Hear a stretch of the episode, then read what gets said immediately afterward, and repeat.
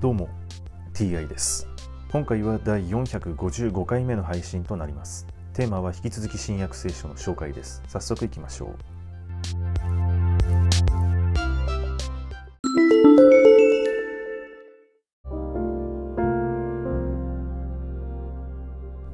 新約聖書第454回。今回はペトロ重ねてイエスを知らないというというお話です。シモン・ペトロは立って火に当たっていた。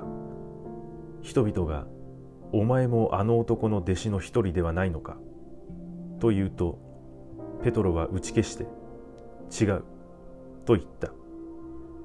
大祭司のしもべの一人でペトロに片方の耳を切り落とされた人の身内の者が言った。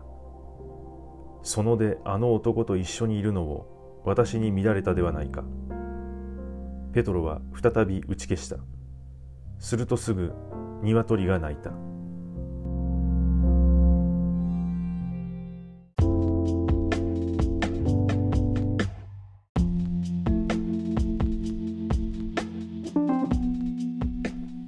ペトロの行動は非常に不可解です。イエスはペトロの行動をあらかじめ全部分かっていたわけですけれどもペトロは自分の意思で動いているのでしょうか？それとも別の力がペトロに働いているのでしょうか？はい今回はこれで以上です。また次回もどうぞよろしくお願いいたします。それでは。